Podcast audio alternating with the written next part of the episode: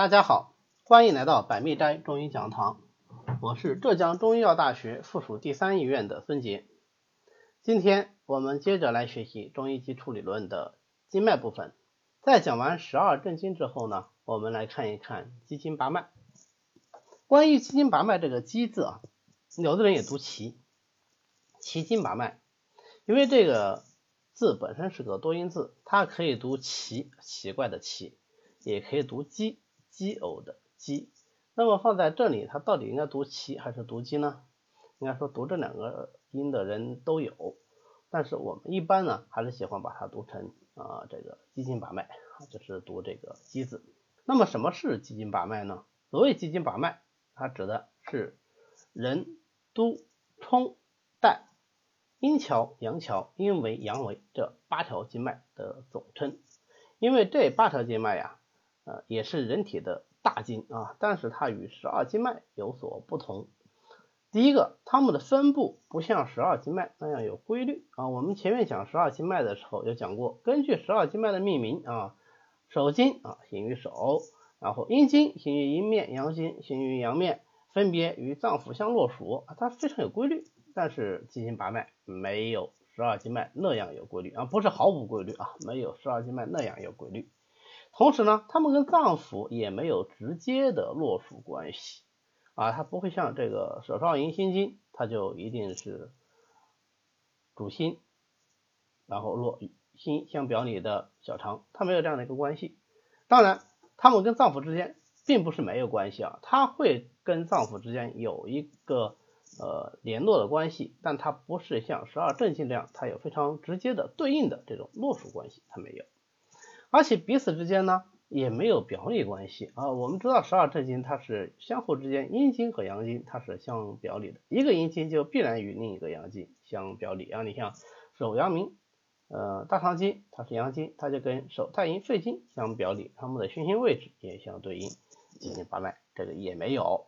因为具备这样的一个特点啊，它所以它呃你也很有人说很奇怪啊，那就叫读奇经八脉。也有人说哎它不对偶啊，所以它是旧奇偶嘛，所以它叫做奇经啊奇异叫做奇经。那么这个呢啊就是奇经八脉的这个名称的来历啊，为什么要叫做奇经八脉？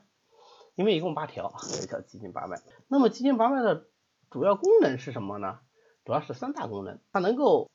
进一步的密切联系十二经脉，我们知道十二经脉相互之间已经有很密切的联系了，但是奇经八脉呢，帮助人体进一步的加深这种联系。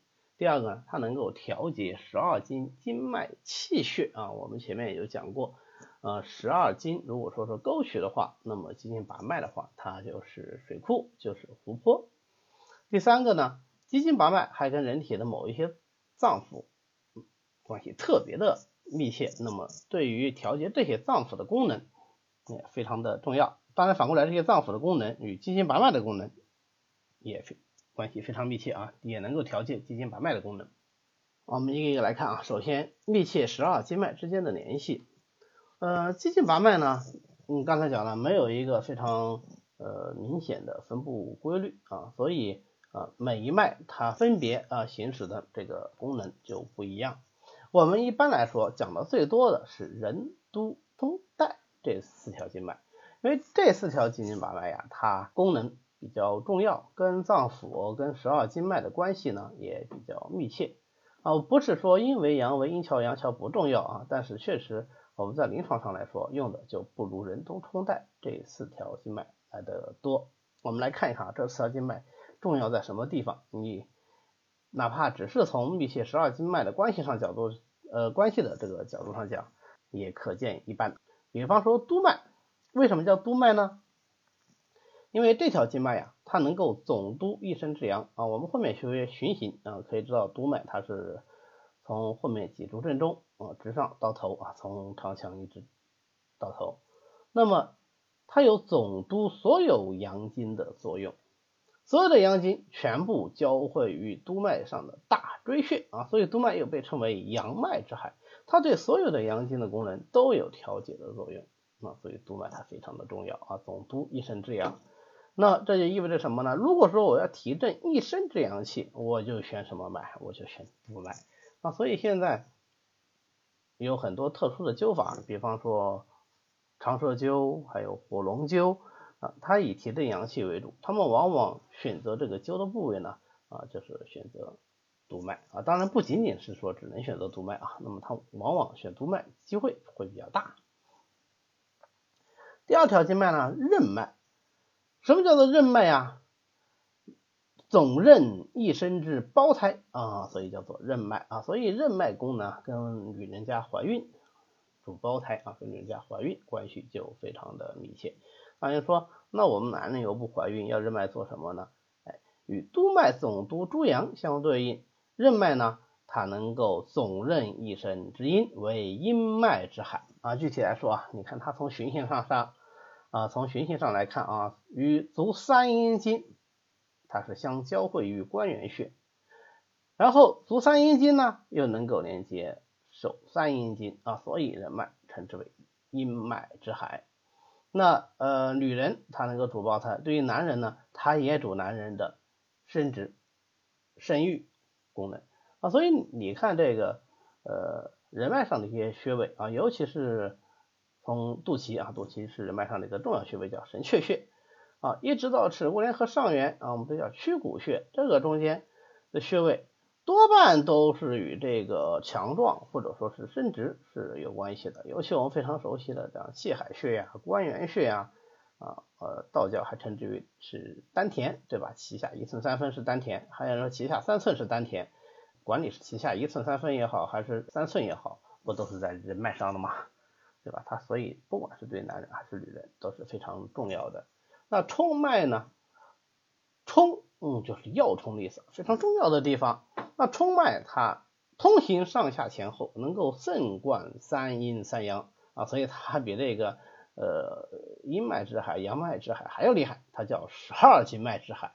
啊，所以冲脉对于调节人体精气的这个作用啊是非常重要的，是非常重要的。我们后面学冲脉的循行，你就能够充分的感受到这一点。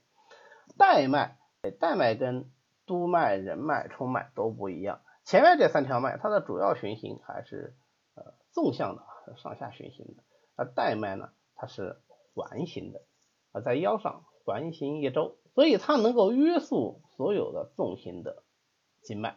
起到沟通腰腹部的这么一个作用啊，对于女性来说呢，它就与这个妇科病与带下的关系非常的密切。其实我们也往往忽视了呃这个带脉对男性的作用啊。其实既然对女性有这么重要作用，对男性当然也很重要啊。呃，对于男性的这个生殖生育相关的一些疾病呢，也是非常的重要啊，对他们的发病对他的治疗都非常的重要。那么。奇经八脉的第二个功能呢，是调节十二经脉的气血。这个前面我们其实已经是讲过好两次了。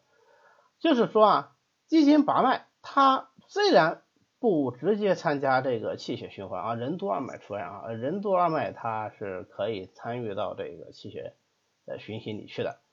但是除了任督二脉啊，其他的经脉，其他的这个六条奇经。它还具有含蓄和调节十二经气血这个作用啊，就是说十二经的气血旺盛，那么它们就渗泄于肌经，啊，肌经能够起到一个湖泊呃储存精气的这个作用。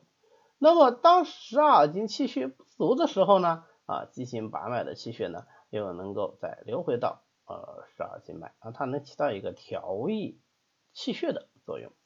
第三个啊，奇经八脉跟某些脏腑的关系非常密切，跟哪些脏腑关系非常密切呢？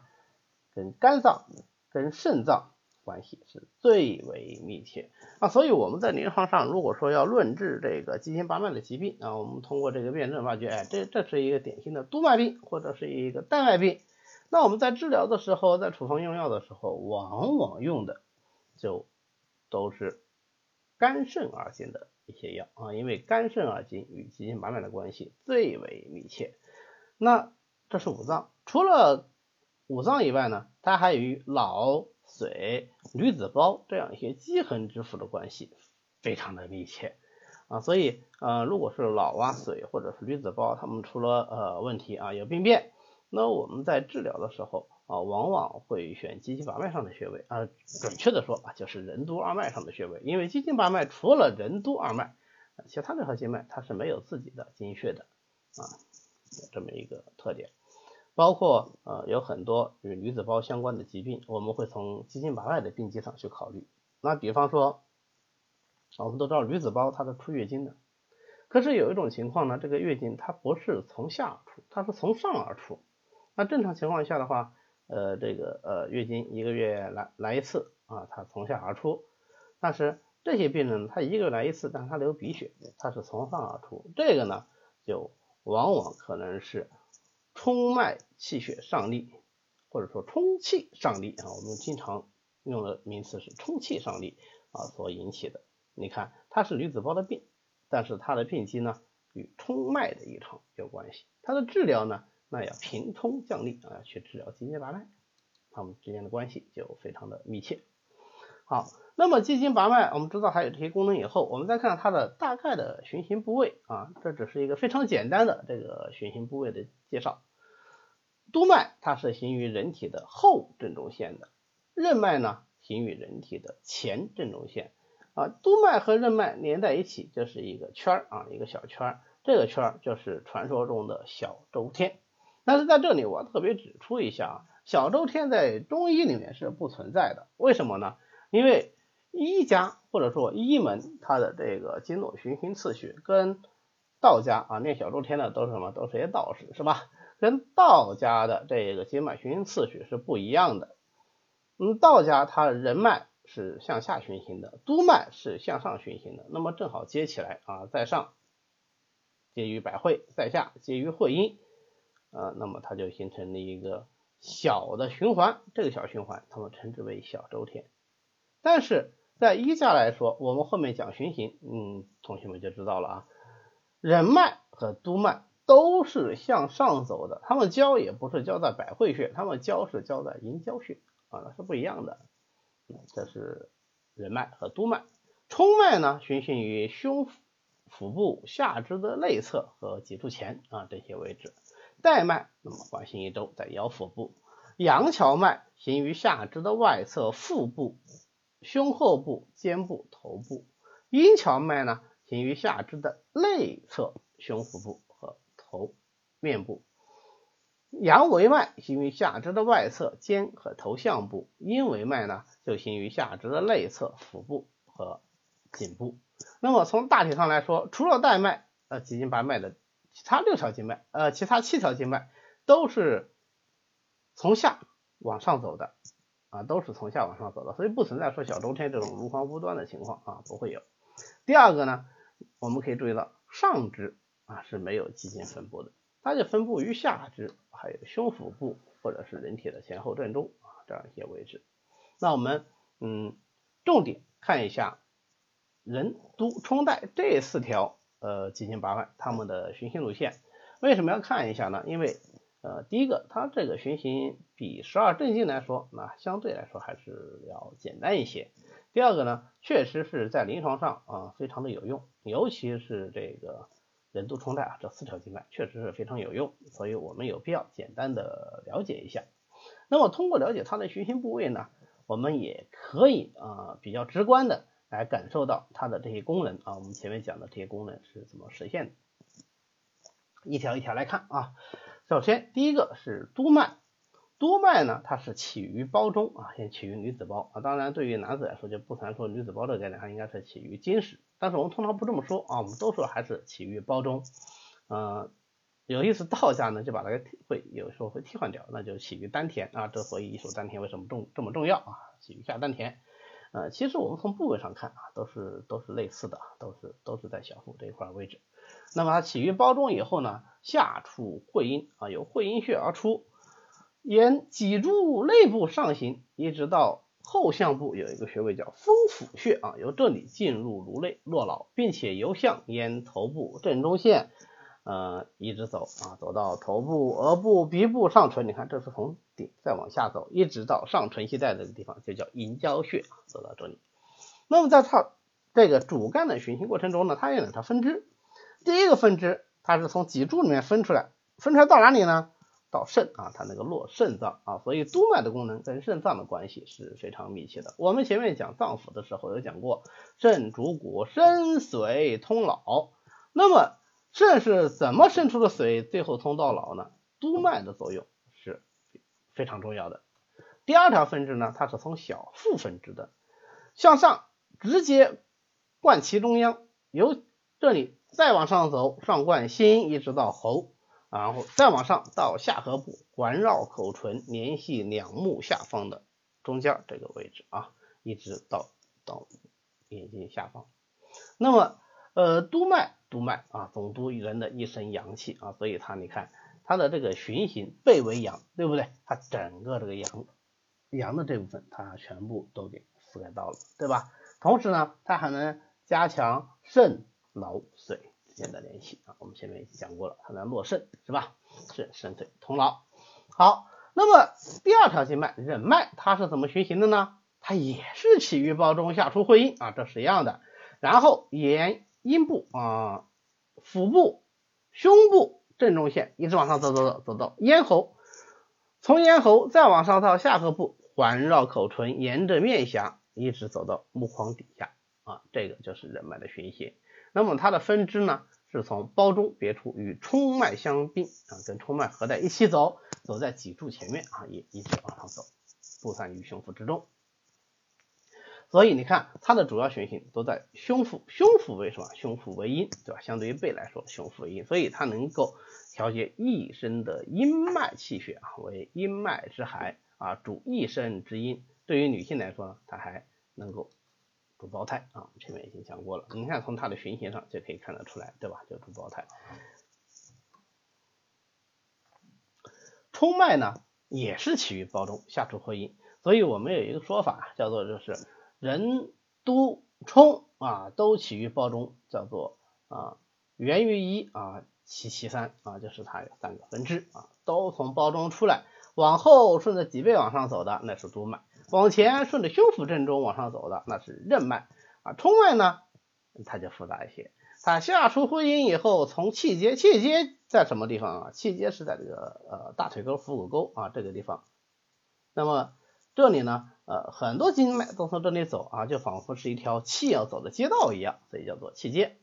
从气街开始，与足少阴经啊，足少阴是肾经，对吧？相合并，一直顺着脐的两旁向上走，最后散于胸中。通过胸中啊，经过胸部以后，再往上，再往上，经过喉，环绕口唇，最后到目眶下啊，这样的一个循行，这是它的主脉。然后它有三条分支，第一个分支呢，从少腹，少腹就是两侧下腹部，就叫做少腹啊。从少腹输注于肾下，然后再别出啊，往往外出，这叫浅出啊，浅出气结，沿大腿的内侧进入腘窝，再沿胫骨的下缘下行到足底，哎，它是往下走的，一直贯穿了整个下肢。我们前面讲这个七经八脉，它们循行的一个特点就是，除了说带脉以外，都是从下往上走的。那它这个分支，你看它是例外的，而且它这个分支啊，走到内踝的地方，它又分出一支。向前斜入足背，进到大拇指啊，然后还有第三条分支呢，就是从包公就分出来，然后向后啊与督脉相通啊，跟督脉一起上行于脊柱之内。所以你看冲脉什么特点？冲脉是上下至头足啊，往上它一直走到头，对吧？散到目眶下。往下呢，它一直走到足底啊，进入大指。你看上下至头，所以冲脉它是一身上下无处不到的啊，最高最低它都能够到，所以它能够调节十二经的气血啊，所有经脉气血它都能够调节，并且与女子的月经和孕育有关系，所以呢有一个冲为血海啊这样一个别名。其实冲脉和任脉啊，对于这个生殖生育的功能作用那真是太大了。大家还记得吧？我们前面呃讲这个男女发育的时候啊，女子二气天癸至是吧？呃，然后呢，男子二八精气溢泄，阴阳和，故能有子，对吧？好，那么是不是天癸至一定就能够怀孕呢？哎，还不是的啊，天癸至以后，后面还有一句话，女子二八天癸至，冲任脉盛啊，要冲任脉盛以后，他才能够月事以时下。啊，所以我们内经里在解释为什么有些人他就没有第二性征的发育啊，啊，当然他原文他不会说第二性征，他说的是无虚啊，叫做男人不长无虚，为什么会有这个情况呢？啊，他说这个叫做患啊，患官的患，有有的人生下来就这样啊，就是也没有得病也没怎么样，就他就这样，那叫天患。为什么会有这个情况呢？哎，就是他的冲任二脉的功能异常啊。你比方说，嗯，太监啊，就是这个做过手术的，对吧？有经过特殊处理的这么一批人，那么他是没有生育功能的。为什么没有生育功能呢？因为伤其冲任，泄其血脉不无虚啊，冲任二脉所伤，然后呢，哎，他就失去了生生殖的这个功能啊，所以呃。冲脉、任脉、任主胞胎啊，冲为血海，这都是针对女子来说的，实际上对男人也是一样，对吧？对于整个人的生殖、生育功能都非常的重要。再讲带脉啊，带脉是起于季胁，胁向下行，最后交汇于足少阳胆经，它有个带脉穴啊，在这里呢，它继续啊环身一周，并且在带。对侧的这个带脉穴这个再向下，沿着髂骨上缘斜行到少腹啊，最后就像腰带一样环人一圈。但是这个腰带它不是啊水平的一圈系在上，它在这个髂脊之后，它是顺着少腹斜向下行的啊，有这么一个走行的路径。它的主要作用呢，就是约束纵纵行的诸经啊，所有的你纵向运行的，你管你是七经八脉也好呢，还是说十二经脉也好。都能够被带脉所约束，同时它还主司妇女的带下啊，所以如果有妇女的带下病呢，我们往往会考虑到带脉。这是任督冲带的循行啊。那么阴桥、阳桥、阴维、阳维呢，呃，相对比较简单，临床上用的呢，呃，相对比较少，而不是说它不重要啊。如果讲起重要性，呃，那它们还是蛮重要的。你比方说阴桥和阳桥脉，它是主司下肢活动和眼睑开合的。那么，嗯。我们现在就也不是现在吧，就是我们传统呢就有一种导引方法啊，叫做按桥啊，就在桥脉上来拍打按摩，这样子来达到养生治病的目的。你看那桥脉重不重要？你连阴桥脉、阳桥脉都不知道在哪了，你怎么按去按桥呢？这不可能去按桥，对吧？所以它重要是很重要的，但是我们因为现在用的相对少，我们嗯就不详细讲了啊。好，那么今天关于金星八脉呢，我们就介绍到到这里。各位如果对我们的呃讲课感兴趣，你可以直接在喜马拉雅上订阅我们的百密斋中医讲堂中医基础理论这一部分，这样我们如果有更新，您就可以随时啊收到了。谢谢大家，你也可以在这个呃音频下面直接跟我留言交流啊，有什么问题，我们非也非常希望能够呃跟大家就中医基础理论的相关内容啊进行充分的沟通和交流，大家一起学习，谢谢。